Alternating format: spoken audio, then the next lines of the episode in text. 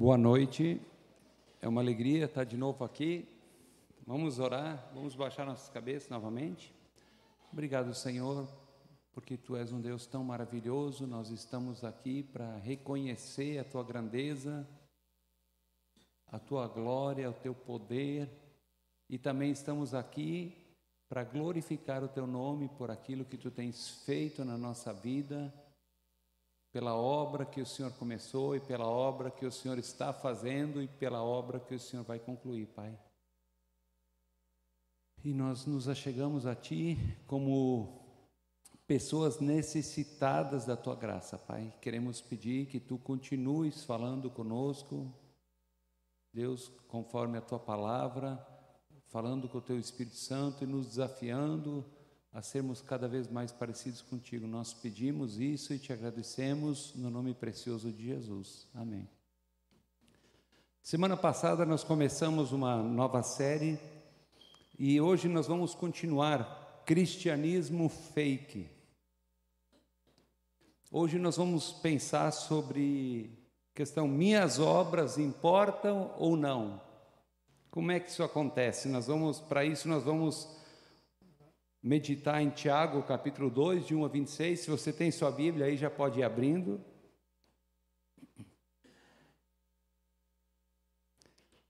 A verdade central que nós queremos pensar hoje é que o cristão autêntico, ele amadurece e dá fruto. O cristão autêntico, ele amadurece e dá frutos. Nós precisamos muitas vezes avaliar nossa vida diante daquilo que cantamos, diante daquilo que afirmamos, né? A minha fé é uma fé verdadeira. Eu não estou perguntando se é uma fé sincera, né? Que nós podemos estar sinceramente enganados, né? Em muitas ocasiões na vida eu já estive sinceramente enganado. Mas a fé que eu tenho em Cristo, que eu afirmo ter em Cristo, é uma fé verdadeira ou é uma fé fake? A nossa fé ela precisa ser testada. Paulo diz aos cristãos de Coríntios, ele diz: examinem-se para ver se estão na fé, provem a si mesmos.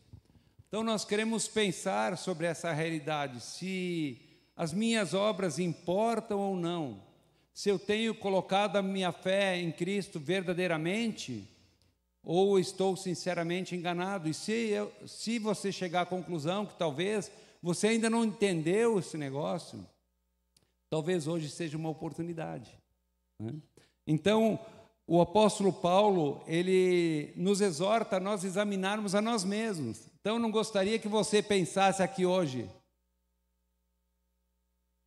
né? Ah, o Alceu, ele, a fé dele não é verdadeira por causa disso e por causa daquilo, né? Não, a palavra de Deus diz: examine-se a si mesmo, prove a si mesmo. Né? A palavra nos exorta a olharmos para nós e nos avaliarmos, né? E olharmos com seriedade, porque em Mateus 7,21, o Senhor Jesus, ele diz nem todo aquele que me diz Senhor, Senhor entrará no reino dos céus, mas apenas aquele que faz a vontade do meu Pai que está nos céus.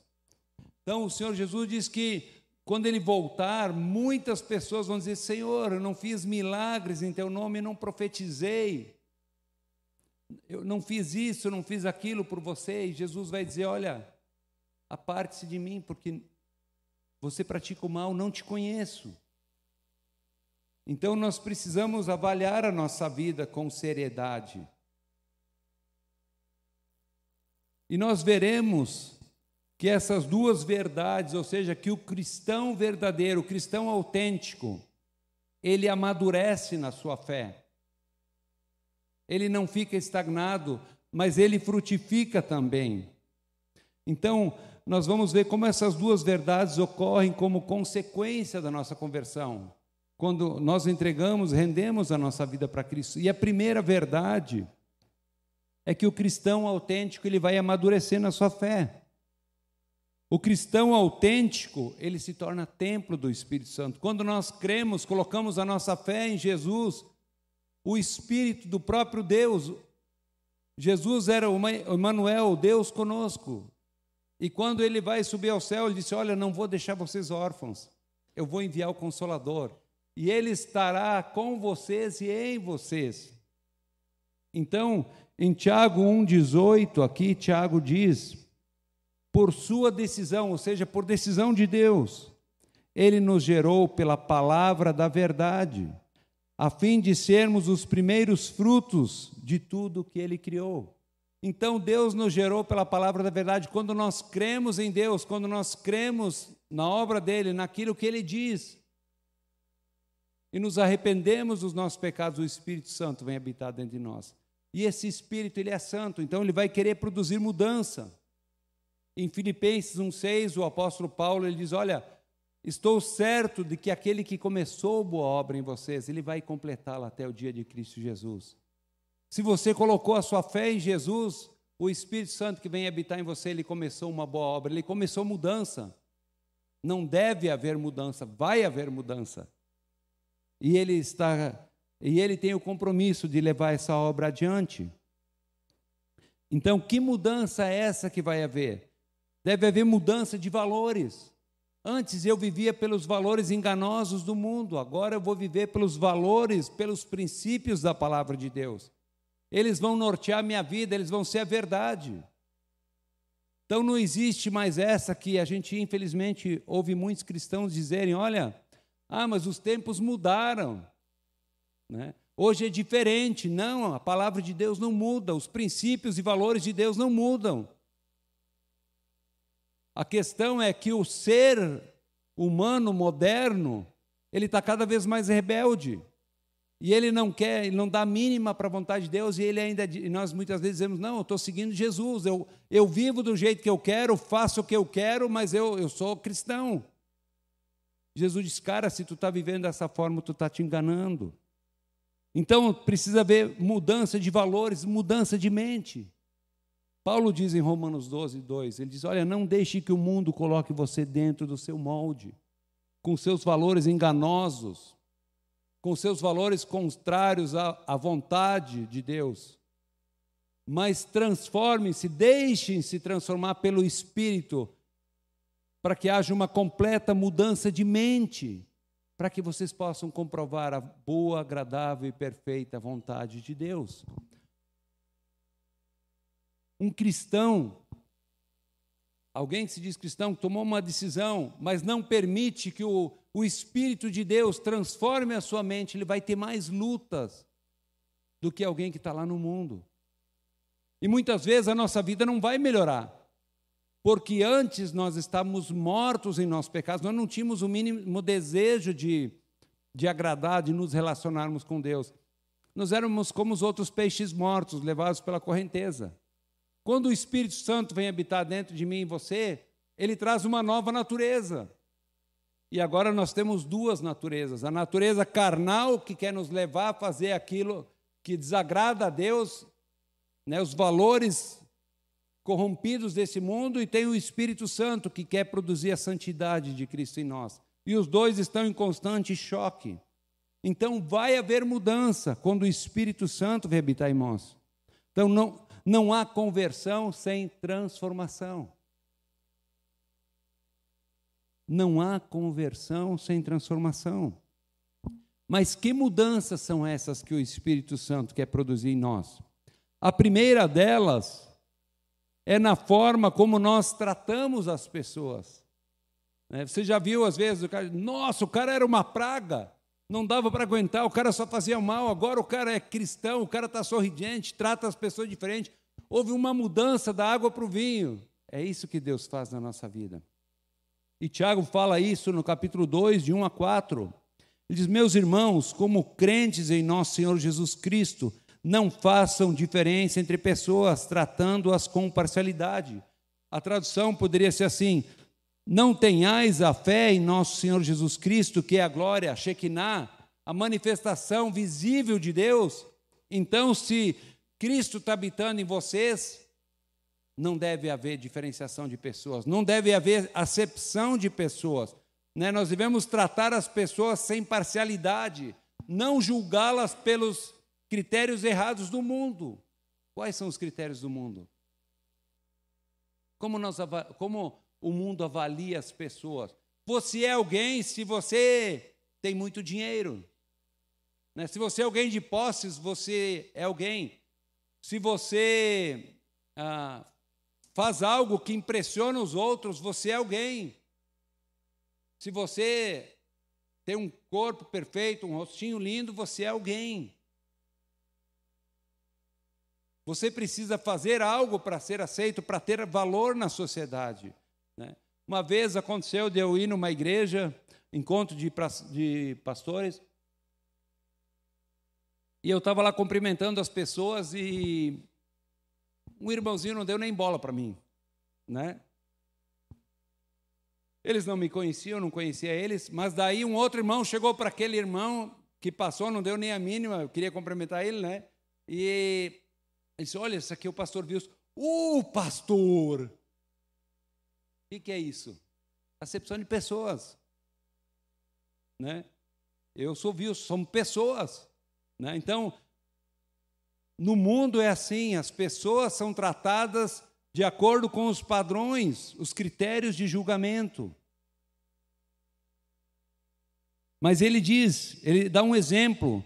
Suponham que na reunião de vocês entre um homem com anéis de ouro, roupas finas e também entre um pobre com roupas velhas e sujas.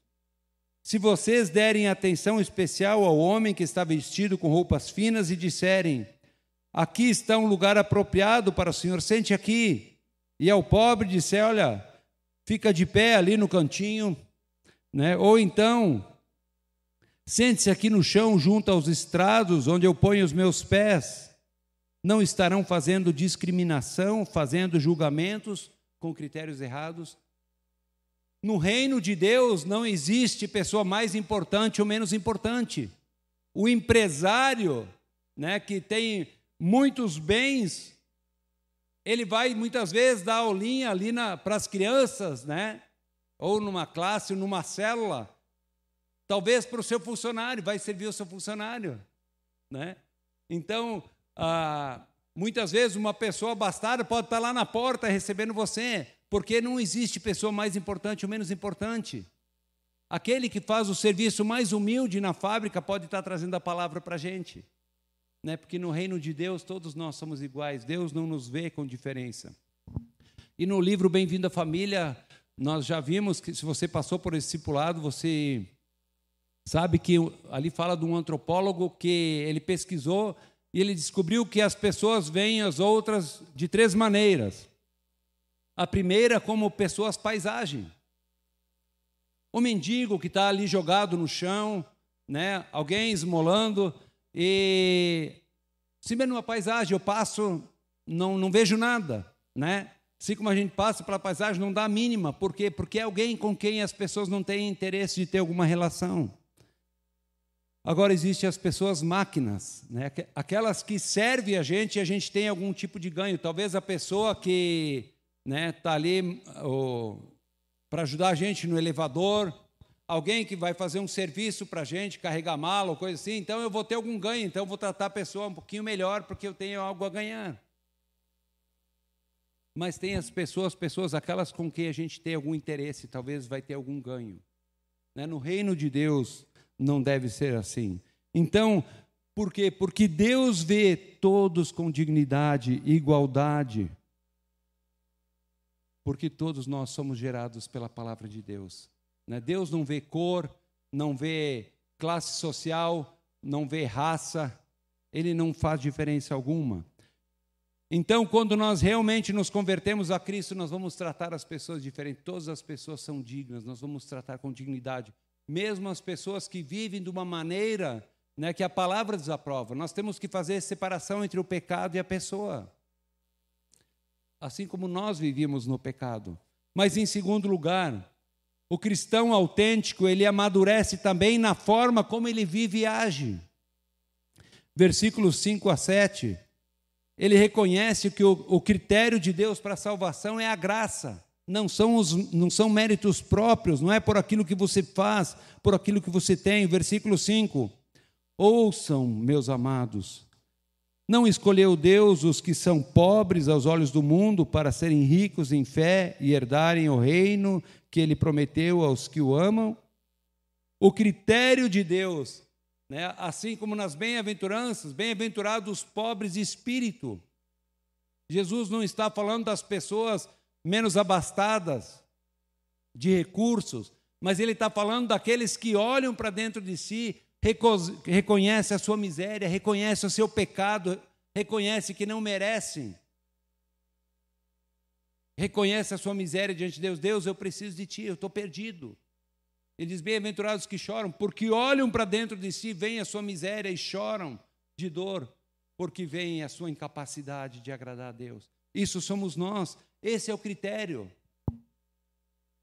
Jesus conta aquela história onde é que um religioso estava no templo batendo no peito, né? Senhor, obrigado, porque não sou como aquele miserável. Tinha um publicano de joelhos ali, prostrado, o rosto em terra. Ele não, não tinha coragem de olhar para o templo, porque ele não se achava digno. E aquele religioso dizia: Obrigado, Senhor, porque eu não sou como esse miserável pecador. E Jesus pergunta para os discípulos: Quem você acha que saiu dali justificado? Diz, aquele que estava ali com o rosto em terra e dizia: Deus, eu, não, eu sou um miserável pecador, não sou digno. Diz, é exatamente isso. Deus procura os que são pobres, não os arrogantes, aqueles que acham que merecem a salvação.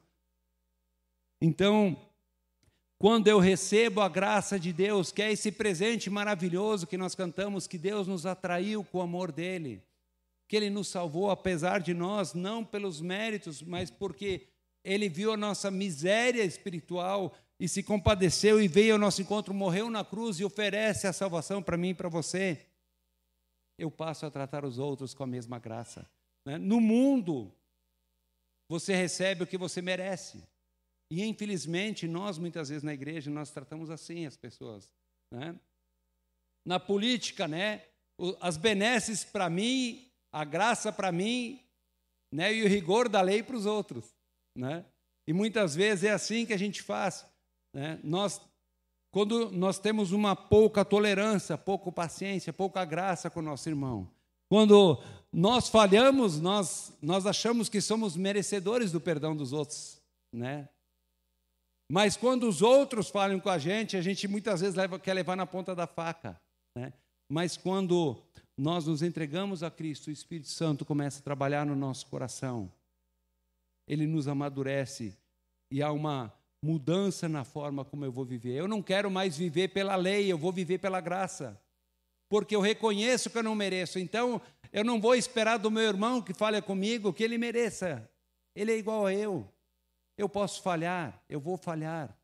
Muitas vezes eu falhei com alguns de vocês, já, já feri, já tive que pedir perdão, né? não, não foi uma ou duas, foram muitas vezes. Então, quando nós recebemos essa graça maravilhosa, nós queremos estender essa graça aos outros.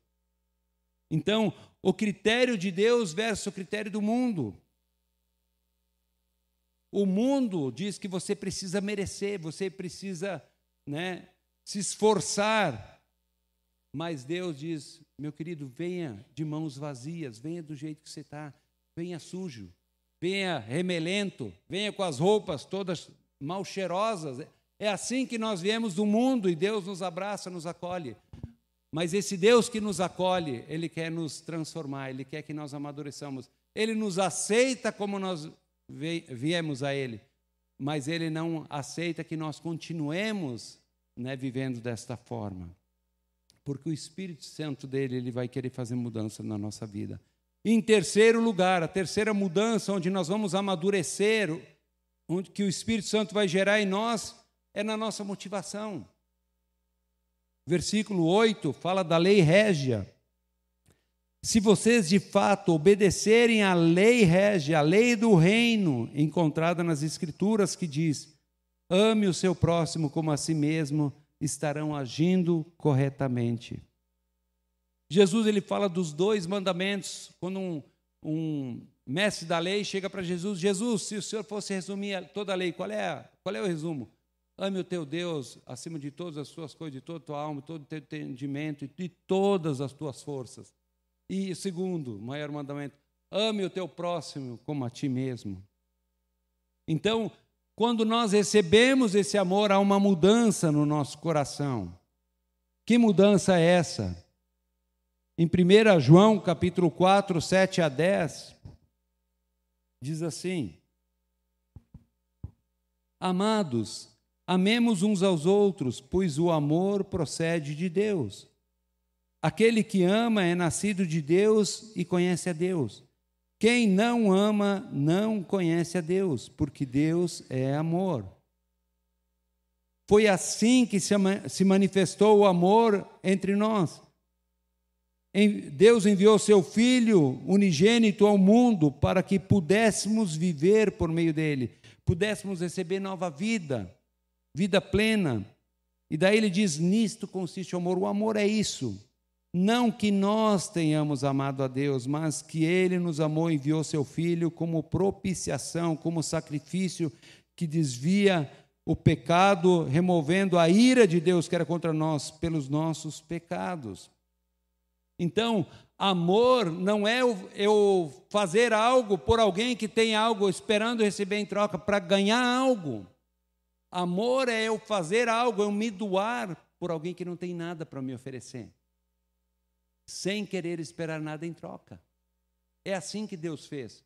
Deus, ele vem ao nosso encontro, ele morre por nós, ele nos ama porque ele é amor.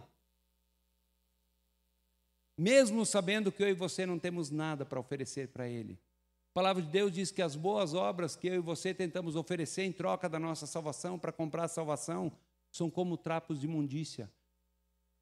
No original, essa palavra é como um absorvente usado. Assim são as nossas obras. Você já foi no aniversário de alguém? Vamos dizer, o Elon Musk, ele está fazendo aniversário. Daí você conhece ele, ele é o teu parça, né? E daí ele te convida para o aniversário. Daí tu vai lá, ah, vou comprar um presente para ele. Vou comprar o quê? O cara, o homem mais rico do mundo. Ah, uma Ferrari, ele já tem 10. Ah, casa, tem 20. Iate, tem 30. Ele não precisa de nada. Assim é Deus. Mas mesmo assim ele se doou e ele nos amou ao ponto né, de dar a própria vida por nós. Então, quando ele nos chama para amar, quando nós cremos nele, quando o Espírito Santo vem habitar em nós, ele nos enche com o seu amor. Então, eu não posso, Tiago diz aqui no, no versículo 9, ele diz: eu não posso amar o meu irmão e fazer acepção de pessoas.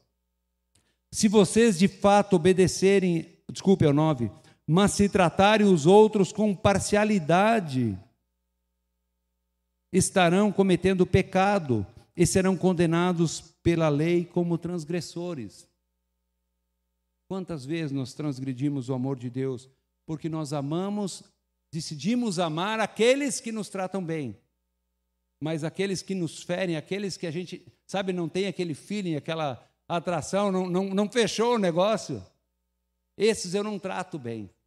Né? A palavra de Deus diz: nós precisamos ser como Deus, nós precisamos amar todas as pessoas. E isso não, não quer dizer que, nossa, eu morro de paixão por aquela pessoa. Não, mas eu vou ter atitudes positivas, eu vou servi-la, eu vou me doar para ela, eu vou querer o melhor para ela porque Deus ama ela e porque Deus me ama dessa forma. Né? Então, se eu digo que o meu irmão é, é um miserável pecador, eu tenho que dizer eu sou um miserável pecador como meu irmão. Se eu digo que eu sou né, digno do amor de Deus, eu tenho que dizer meu irmão é digno do amor de Deus também. Então, Tiago, ele nos confronta com a nossa completa impossibilidade. Ele diz: olha, se você faz acepção de pessoas, você é transgressor da lei. Versículos 10 e 11. Ele diz: Pois quem obedece toda a lei e tropeça apenas num ponto, torna-se culpado de quebrá-la inteiramente.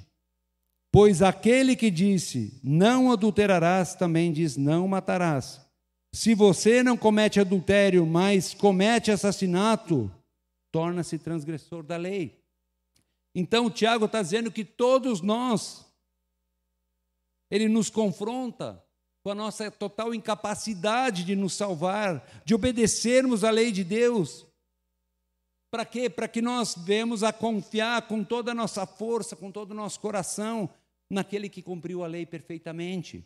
aquele que cumpriu todos os mandamentos de Deus, que nunca falhou, viveu uma vida perfeita e se ofereceu na cruz como sacrifício.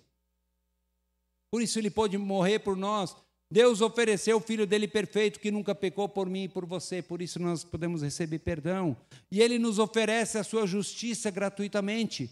Quando eu chego diante de Deus, reconheço o meu pecado quebrantado e digo: Deus, eu sou um miserável pecador, eu preciso que o, que o Senhor me perdoe, eu não mereço a salvação mas o Senhor morreu na cruz por mim, eu aceito esse presente, eu quero que o Senhor entre na minha vida, transforme essa bagunça, transforme esse caos da minha vida e faz algo útil da minha vida. Ele vem habitar em nós e todo o nosso pecado lançado sobre ele na cruz e a perfeição daquele que nunca pecou é lançado sobre mim. Eu vou estar na eternidade com Deus não porque eu sou uma pessoa boa, mas porque o filho de Deus que me amou e se entregou por mim ele fez o sacrifício perfeito em meu lugar. Ele não só morreu para me salvar, mas ele viveu a vida que eu e você não conseguimos viver. E ele diz: Eu vou te segurar pela mão, eu vou te levar por essa vida e eu vou te ensinar a viver como eu vivo. Eu vou produzir essa santidade no teu coração também. Romanos 3,10 diz: Olha, o amor é o cumprimento da lei. Ele está falando aqui, se nós ah, quebrarmos a lei, nós somos. Eu quebrar um mandamento, eu sou culpado de quebrar todos. Né? Não adulterarás, ah, eu nunca adulterei. Mas lá em, em Mateus 5, no Sermão do Monte, Jesus ele traz a lei para as coisas internas. Ele diz: olha, se você olhar, homem, se você olhar para uma mulher com olhar impuro, você já cometeu adultério. Quebrou o mandamento, acabou. Quem aqui nunca olhou para uma mulher? Não vou pedir para levantar a mão, tá? Não vou fazer você mentir. Tá? É uma luta que nós temos, mas eu preciso de Deus, eu preciso prestar conta para meus amigos, para os meus irmãos em Cristo. Orem por mim aqui. Eu vou dizer, Deus me ajuda a controlar. E, e nós vamos controlar, dominar os maus desejos. Paulo diz lá em 1 Coríntios 9, quando ele fala que todos nós corremos aqui, né, como num estádio, ele está falando dos Jogos Olímpicos, eles correm para uma coroa uh, corruptível que acaba. É uma coroa de louros que logo caía as folhas, acabou, ninguém mais lembra. Mas nós corremos por uma coroa incorruptível. Né? E ali Paulo diz: Olha, eu não luto como sem alvo, e eu controlo, faço de tudo para controlar o meu corpo, para que depois de eu ter pregado, compartilhado de Cristo para outros, eu não seja né, eu, eu não seja desqualificado. Então é uma luta que nós temos. Mas nós vamos, o amor cumpre a lei. Porque se eu amo o meu próximo, eu não vou cobiçar a mulher do meu próximo. Se eu amo o meu próximo, eu não vou cobiçar aquilo que é dele. Se eu amo o meu próximo, eu não vou mentir para ele. Eu não vou querer o mal, eu não vou querer passar a perna nele. Então a lei é o cumprimento, ou desculpe, o amor é o cumprimento de toda a lei. Em 1 João 4,19, João diz: Olha, nós amamos porque ele nos amou primeiro. Então ninguém pode dizer: Olha, eu não consigo amar aquela pessoa. Não, eu tenho que ser honesto. Dizer, Cara, eu não quero amar essa pessoa. Porque nós queremos fazer justiça. Porque João diz: João, lembra como é que ele era chamado? Ele e o irmão dele? Filhos do trovão. Né? Só porque Jesus queria passar em Samaria e os caras não queriam deixar ele passar. Jesus, tu quer que a gente mande fogo do céu e queime essa gente? Jesus disse: Vocês não sabem que espírito eu sou? Né? Jesus amou. Então, o amor é o cumprimento da lei. João, Tiago e João eram filhos do trovão, pessoas que queriam cortar a cabeça, a orelha, tudo, né? Mas ele se tornou o discípulo do amor, o discípulo amado. Ele diz: Olha, hoje eu, eu posso amar porque ele me amou. Então, quando nós recebemos esse amor, quando eu me converto verdadeiramente, quando eu me torno cristão, o Espírito Santo vem habitar com o amor de Deus. E, e esse amor vai fluir pela minha vida para outras pessoas. Em quarto lugar, o cristão autêntico, ele vai amadurecer no seu temor a Deus. Versículo 12 e 13, ele diz: Falem e hajam como quem vai ser julgado pela lei da liberdade. O cristão verdadeiro, ele sabe que ele vai ser julgado, que ele vai prestar contas um dia a Deus. Deus nos deu a lei da liberdade. Mas que lei da liberdade? Quer dizer que eu posso fazer o que eu quiser? Não, não é isso aí não. Nós fomos libertos da condenação do pecado. Eu e você não vamos mais para o inferno se você entregou sua vida, porque a ira de Deus, toda a nossa condenação foi sobre Cristo na cruz. Mas Ele nos libertou também do poder do pecado. Hoje eu e você podemos dizer não para o pecado. Em 1 Coríntios 10, 13, diz: Olha, não, não sobreveio tentação vocês que não seja comum a todos, mas Deus é fiel, Ele não vai permitir que se sejam tentados além do que posso suportar, mas junto com a tentação Ele vai prover um escape. Então Ele deu poder para mim e para você para dizer não para o pecado, para controlar os maus desejos que estão dentro de nós.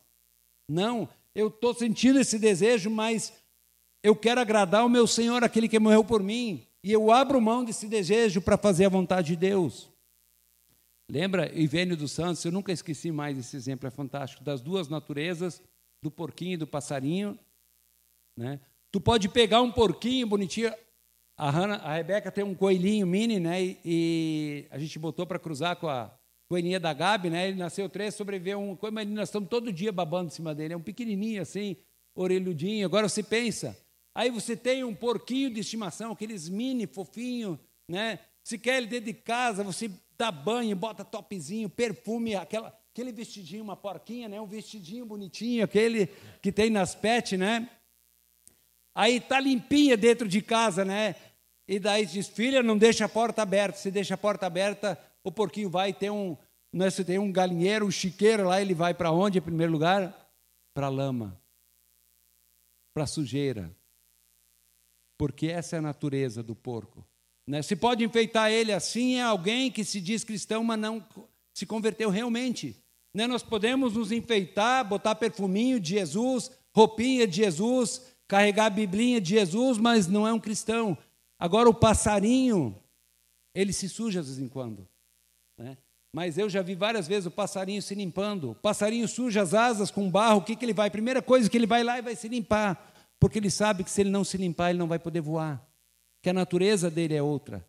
E o cristão verdadeiro, ele é assim, ele vai falhar, ele vai cair às vezes em quando, mas a primeira coisa que ele vai fazer, ele vai querer se limpar, porque o Espírito Santo vai tocar no coração dele. Então, muitas vezes a falta de temor em nós, temor de fazer a vontade de Deus, de saber aquilo que eu devo fazer, mas escolher fazer aquilo que é errado, porque ah, Jesus já morreu para os meus pecados, então eu posso pecar, depois eu vou lá e peço perdão. Isso é falta de temor. Gálatas 6, 7, 8 diz: olha, cuidado, de Deus não se zomba. Se está zombando, se está brincando com Deus. A gente age como se Deus não existisse, como se Deus não estivesse vendo, e como se Deus não fosse capaz de nos disciplinar. Cuidado de Deus não se zomba. Aquilo que o homem semear, ele vai colher. Se semear para a carne, vai colher destruição, mas se semear para o espírito, vai colher vida eterna. Em Tiago 1, 21 a 25, o texto que o Dirceu tratou semana passada diz: Portanto, já que nós somos salvos, somos filhos de Deus, livrem-se de toda a impureza moral e da maldade que prevalece, do pecado, de toda maledicência, de todo pe pecado de uh, pornografia, de tudo que é imoral e da maldade que está no coração humano e aceitem humildemente a palavra implantada em vocês. Nós temos que aceitar humildemente, temos que ter uma alma de criança. Eu lembro do Lou, ele dizia uma vez, alguém de uma outra seita foi na casa dele lá querer perverter ele, né? E ele disse para a pessoa: Olha, desculpa, eu tenho uma alma de criança, eu só acredito em Jesus. o cara foi embora, não quis conversar com ele, né? Então, o que Tiago está dizendo aqui é exatamente isso. Ele diz: Aceitem humildemente a palavra implantada em vocês. A palavra que o Espírito Santo implantou. Se Deus falou, meu amigo, não questiona. Ah, mas, mas eu, eu não concordo. Isso, isso não são palavras que saem da boca de um discípulo de Jesus, de um verdadeiro cristão. O verdadeiro cristão, ele aceita humildemente. Ele tem luta sim, mas ele diz: Deus, eu estou com muita vontade de fazer isso, mas porque o Senhor disse que isso é o melhor e eu confio em Ti que tu sabes o que é melhor para mim, porque o Senhor me criou, eu vou fazer a tua vontade. Então, aceite humildemente a palavra implantada em vocês, o qual é poderosa para salvá-los. Daí ele fala qual é a palavra que é poderosa para nos salvar, para nos, ah, não apenas nos salvar da eternidade, mas nos salvar de dor, de sofrimento, de viver uma vida miserável, apesar de ser cristão.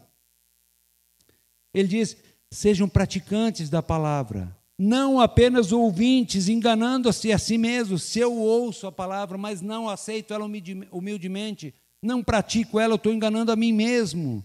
Ele diz: aquele que ouve a palavra, mas não põe em prática, é semelhante ao homem que olha a sua face no espelho e depois de olhar para si mesmo sai e logo esquece sua aparência. A palavra de Deus é um espelho.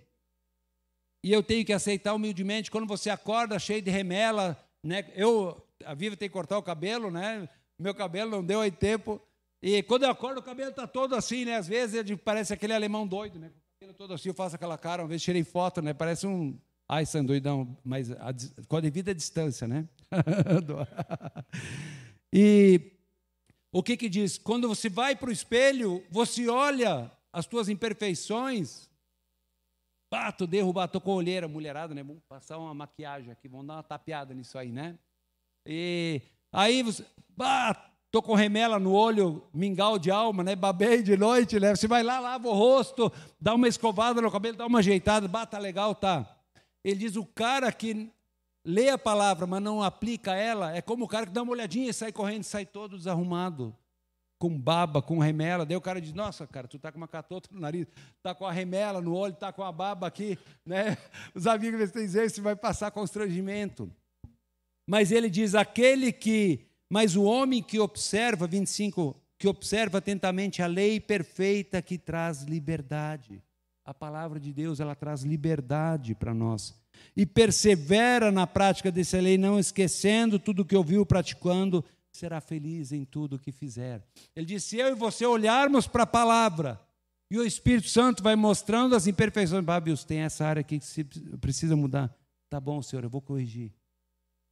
E nós vamos fazendo isso, nós vamos ser felizes, nós vamos ser uma bênção, e nós vamos ah, ter uma vida próspera. Deus vai nos abençoar nós vamos ser felizes, nós vamos sentir o contentamento de Deus na nossa vida. Então, o que é liberdade? Muitas vezes nós achamos, né? Eu já ouvi cristãos dizendo: olha, ah, eu pequei, mas eu usei minha liberdade. Não, entendeu tudo errado. Liberdade não é o fazer o que eu quero. Em Gálatas 5:1, o que, que o apóstolo Paulo ele diz? Gálatas 5:1 ele diz o seguinte: Foi para a liberdade que Cristo nos libertou. Jesus veio e morreu por mim e para você para nos libertar do pecado, para nos libertar de uma vida miserável. Portanto, permaneçam firmes e não deixem se submeter novamente ao jugo de escravidão, como brincando com o pecado. A Bíblia diz: aquele que comete pecado se torna escravo do pecado. O prazer, muitas vezes, que a gente, né, a gente quer viver pelo prazer, o prazer nos escraviza. Então, liberdade não é eu fazer o que eu quero, é fazer aquilo para o qual eu fui criado para fazer. Quando Cristo, você entregou sua vida para Cristo, Ele nos libertou do poder do pecado. O pecado não domina a mim e você mais. Mas aquilo que muitas vezes chamamos de liberdade é libertinagem. 5,13 ele diz: Irmãos, vocês foram chamados para a liberdade mas não usem da liberdade para dar ocasião aos desejos da carne, à vontade da carne. Ao contrário, sirvam uns aos outros no amor do Senhor. Olha só que coisa maravilhosa. Nós fomos libertos. Não usem da liberdade para brincar com o pecado. Isso é libertinagem. Liberdade, eu e você somos livres. A verdadeira alegria, a verdadeira liberdade do cristão é fazer a vontade do seu Senhor. Então nós somos livres para obedecer, Tiago diz. Nós somos livres para agir com graça uns com os outros. Nós somos livres para amar. Antes de eu conhecer a Cristo, não havia graça no meu coração. Eu amava quem fazia bem para mim, quem não fazia bem eu não amava. Eu queria, né? Eu sou livre para perdoar, eu sou livre para ser misericordioso com as outras pessoas. A segunda verdade que nós queremos ver da nossa proposição é, é que o cristão autêntico, ele não só amadurece, mas ele dá frutos. Agora nós queremos pensar um pouquinho ah, sobre o tema dessa mensagem, né? minhas obras importam ou não? As obras são importantes para a minha salvação ou não? Então, como é que eu sou salvo? Eu sou salvo pelas obras ou pela fé? Eu posso simplesmente crer e não praticar, ou eu preciso praticar? Ou eu sou salvo por aquilo que eu faço? Tiago, ele começa falando de duas fés, a fé morta e a fé viva. Quando nós lemos o versículo 14, ele diz: Olha, de que adianta, meus irmãos, alguém dizer que tem fé e não obras? Acaso a fé pode salvá-lo? Dá a impressão que Tiago está dizendo: Olha, não adianta você dizer que você tem fé se você não tem obras. A tua fé não pode te salvar. Não é isso que ele está dizendo. Tiago ele não está opondo fé e obras. O que ele está opondo é a fé morta com a fé viva. Ele está falando de separação dessas duas fés. Então vamos ver o que Tiago diz. O cristiano, o cristiano, o cristiano não, o cristão autêntico ele dá frutos. Né? Mas Tiago ele começa falando de uma fé morta. Versículos 15 a 19, ele diz: Se um irmão ou uma irmã estiver necessitado de roupas e do alimento de cada dia, ou seja, necessidades básicas, e um de vocês disser: Vá em paz, aqueça-se, alimente-se, até satisfazer-se, sem porém lhe dar nada, de que adianta isso? 18. Mas alguém dirá: Você tem fé e eu tenho obras. Mostra-me as suas fés e eu lhe mostrarei a fé pelas minhas obras. Você crê que existe um Deus? Sim, muito bem, até os demônios creem. Tiago está falando de uma fé morta que não produz nada. Então ele dá dois exemplos. O primeiro do irmão necessitado, que é apenas uma fé intelectual. Eu digo que eu amo a Deus, que eu creio em Deus, que Ele é o meu Salvador, mas eu vejo o meu irmão passando necessidade e eu não me compadeço dele. Eu não supro as necessidades dele. Quem de nós aqui não tem condições? Mas muitas vezes nós usamos como desculpa, né? Ah, é um bebum, é um drogado, né? Não quer nada com a vida, vagabundo. A gente diz isso, né? Não, é fruto do pecado, sim. Talvez tenha dessas coisas envolvido, mas Deus diz que ele se compadece dessas pessoas. Então, Tiago está dizendo: olha, se eu vejo um irmão necessitado, mas eu digo, Deus, vem cá, meu irmão, vou orar por você. E eu tenho condições de ajudar e mando ele embora né, com as mãos vazias. Né? Nós precisamos ter sabedoria no ajudar muitas vezes. E Tiago ele dá outro exemplo, a fé dos demônios. E nós vamos ver que a fé do demônio, muitas vezes, ela é mais apurada, embora seja uma fé morta, do que muitas pessoas que se dizem cristãos. Então, a fé do demônio ela é intelectual. No versículo 19, diz: Você crê que existe um só Deus? Muito bem. Até os demônios creem. Os demônios creem que existe um Deus, eles sabem, eles eram servos do Deus. Em Marcos 3,11, Jesus, ah, Marcos 3,11 diz: Olha, que eles creem na divindade de Jesus, eles creem que Jesus é Deus. Sempre que os espíritos imundos ouviam, viam quem? Jesus, prostravam-se diante dele e gritavam: Tu és o filho de Deus. Imagina, os demônios se prostram e dizem: Tu és o filho de Deus.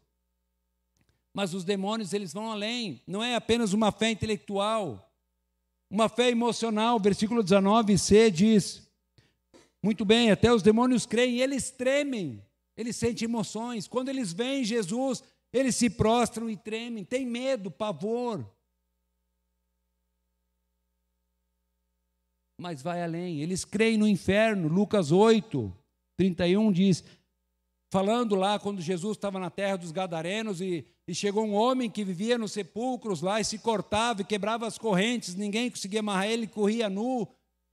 E ele chegou e Jesus expulsou o demônio Daí ele perguntou: Quem são vocês? Somos né, uma legião. E Jesus mandou eles sair, eles imploravam para que Jesus não os mandasse para o abismo. Eles sabem que o inferno existe, eles creem no inferno. Tem muitas pessoas que se dizem cristãs, mas que só têm uma fé intelectual, não têm uma fé emocional, não creem no inferno. Mas mais ainda, os demônios, eles creem no julgamento divino. Em Mateus 8, 29, diz: Então eles gritavam: Que queres conosco, filho de Deus? vieste para nos atormentar antes do devido tempo. Os demônios, eles têm uma fé intelectual, eles têm uma fé emocional, eles creem no inferno, eles creem no julgamento divino, mas a essência deles é mal, eles não mudam, não há salvação para eles, porque eles foram criados só para servir a Deus, aquele um terço de anjos que se rebelou junto com Lúcifer, eles estão condenados ao inferno.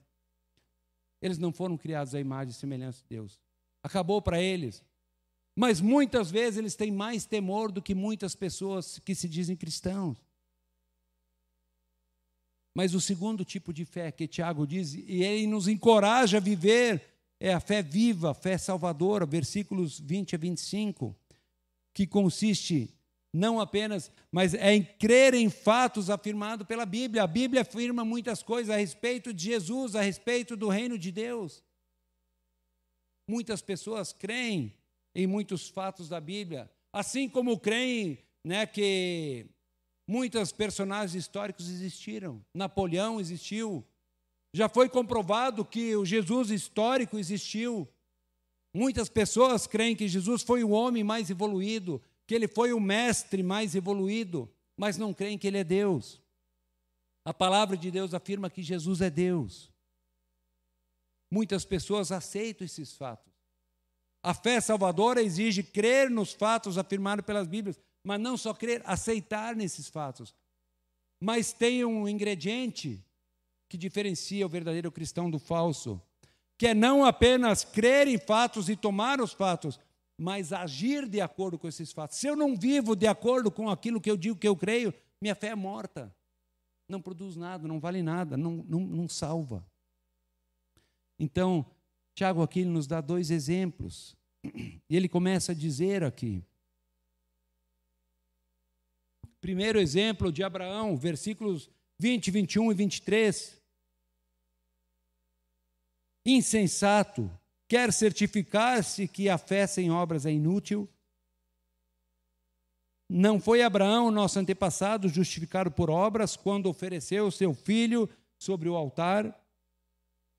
E daí o 23, ele diz: Cumpriu-se assim a escritura que diz: Abraão creu e isso lhe foi acreditado como justiça. Quando Abraão foi justificado? Quando ele creu na promessa, quando Deus chama Abraão Sai da tua tenda, ele diz: Olha para o céu. Está vendo as estrelas do céu? Eu vou fazer de ti uma nação tão numerosa como as estrelas do céu. Abraão, olha para a areia. Eu vou fazer de ti um povo mais numeroso. E ele creu que Deus ia dar um filho para ele. Passa 25 anos, 25 anos depois, quando tudo parece impossível, nasce Isaac. Quando Isaac tinha mais ou menos 13 anos, Deus diz: pega Isaac, o filho que tu tanto ama, leva ele no Monte Moriá lá e oferece ele em sacrifício para mim.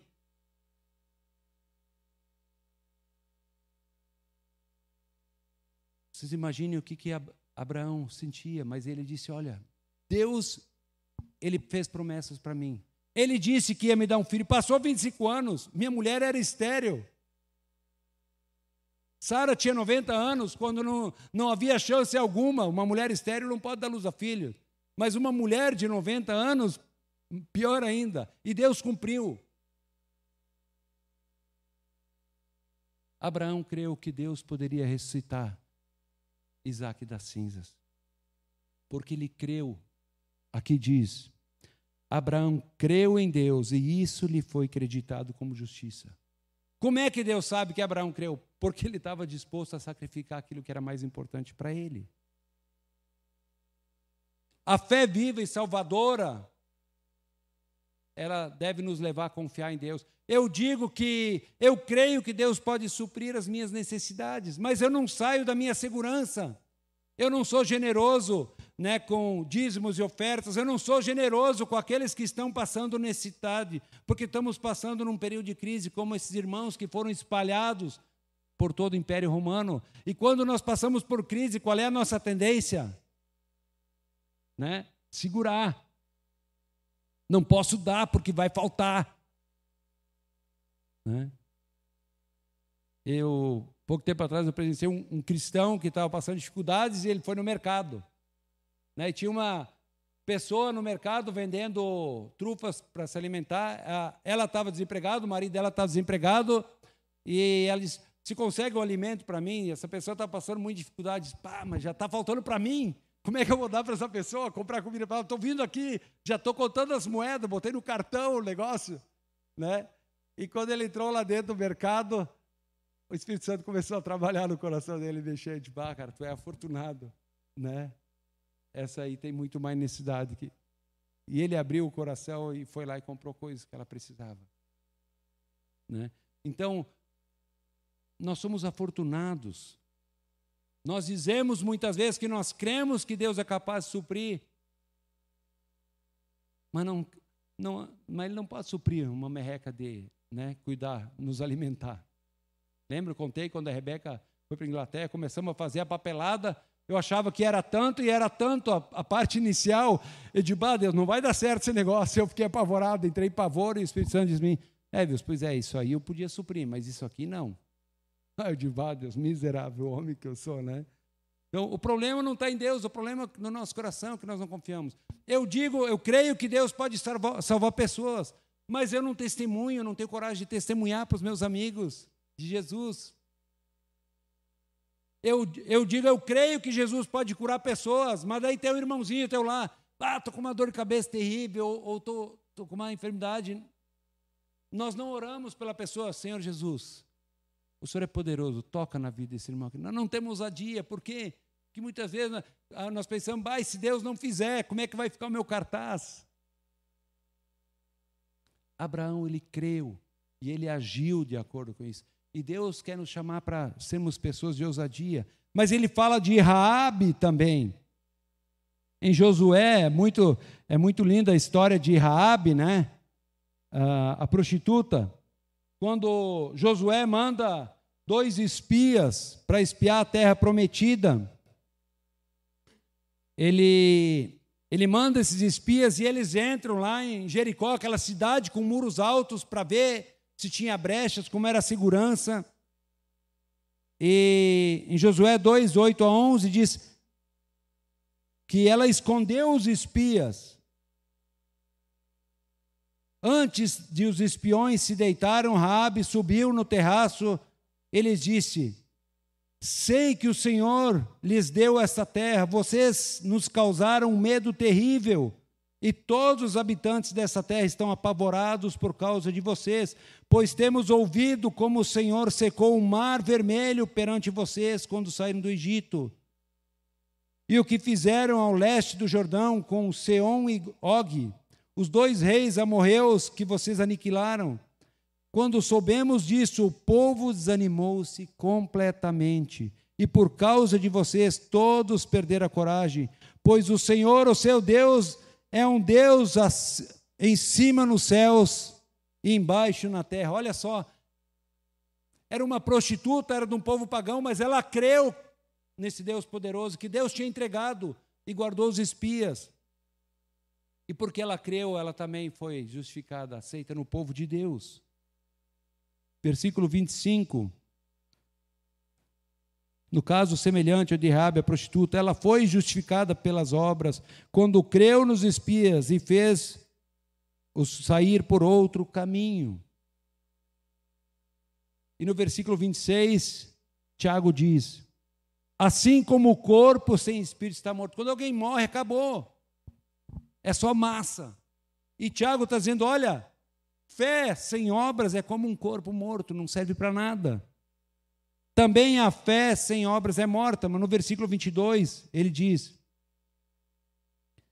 Você pode ver que tanto a fé como as obras estavam atuando juntas. Nós somos salvos, então, pela fé. Concluindo, Tiago e Paulo, eles não estão se contradizendo. Paulo diz: olha, o homem é salvo pela fé independente das obras. Tiago está dizendo aqui: não, precisa de obras. Eles não estavam se contradizendo, eles apenas estavam olhando de ângulos diferentes e respondendo a perguntas diferentes.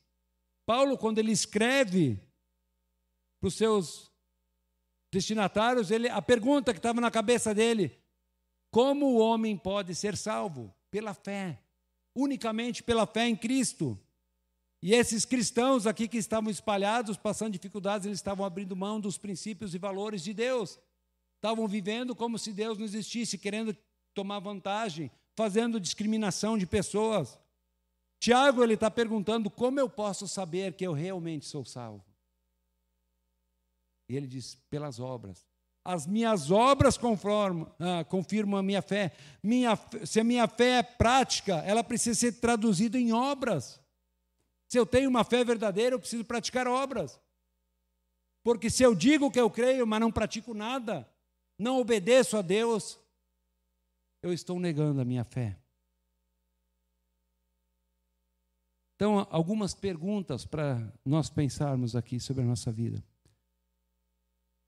Você já reconheceu algum dia que é pecador, que estava condenado por causa dos seus pecados? Você reconheceu de todo o coração: eu sou um pecador, eu mereço o inferno. Não tem jeito.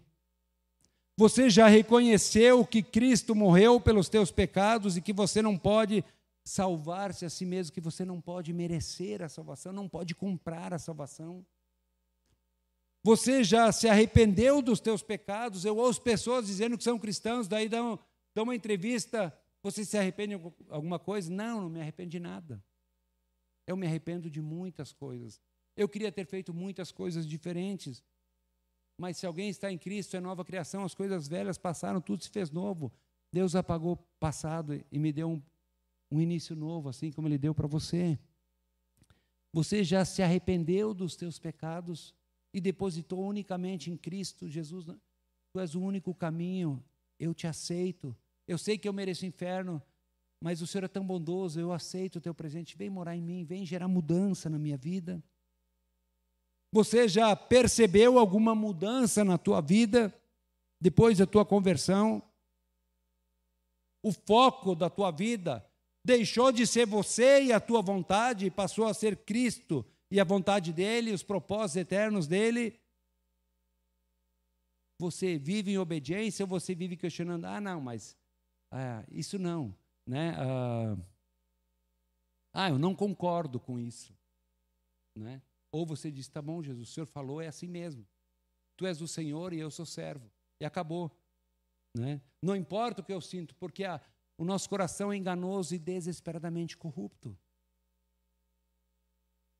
Você, houve mudança, você tem amado o teu próximo, você tem sentido amor, misericórdia, você tem agido com graça com as pessoas que falham com você, ou é tudo na base do facão? Você tem confiado em Deus para suprir as tuas necessidades emocionais, tuas necessidades físicas e as tuas necessidades espirituais? Jesus tem tudo o que eu e você necessitamos. Feche seus olhos.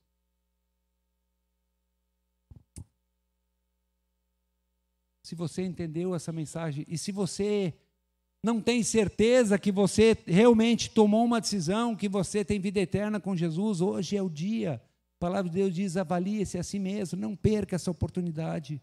A volta de Jesus está próxima. Eu e você não sabemos quanto tempo nós vamos ter. Mas Ele nos atrai com o seu amor. Ele diz: Meu filho, eu te amo. Eu não te criei para viver uma vida limitada, eu te criei para viver uma vida abundante uma vida de prazer comigo, uma vida de alegria, sim, uma vida de renúncia, mas aquilo que você vai abrir mão é muito inferior àquilo que eu tenho para você. Se você ainda não tomou essa decisão, eu quero te desafiar a fazer essa decisão hoje. Não confiando em mérito algum teu, simplesmente confiando naquilo que Cristo fez. E ele não muda de ideia, e ele não vai dizer, olha, agora tu está salvo, agora tu pisou na bola, perdeu a salvação. Não. Ele vai pagar a minha dívida. Quando ele pagou a minha dívida, ele vai pagar a tua dívida para sempre. E ele vai te guiar, ele vai te ensinar a viver uma vida que vale a pena ser vivida. Se você ainda não tomou essa decisão, eu quero te convidar a fazê-la, fazendo essa oração comigo. Com fé aí no seu lugar. Senhor Jesus, eu reconheço que eu sou um pecador e a única coisa que eu consigo é pecar. Eu até tento fazer a tua vontade, mas tem algo mais forte em mim que me leva a fazer o contrário. Eu reconheço que o Senhor morreu na cruz pelos fracassados, pelos pecadores, assim como eu. Perdoa os meus pecados. Me aceita como teu filho. Me lava com o teu precioso sangue e vem morar em mim. Para produzir essa vida, essas mudanças, essa fé, essa vida verdadeira, com paz, que não é passageira, com alegria que perdura mesmo em meio a circunstâncias difíceis, porque ela vem de ti. Eu te convido para ser o Senhor da minha vida. Eu te recebo agora como meu único Senhor e Salvador, em nome de Jesus. Amém. Meu querido, se você fez essa oração, compartilhe com alguém que te convidou aqui. Eu desejo uma ótima semana a todas, que Deus abençoe.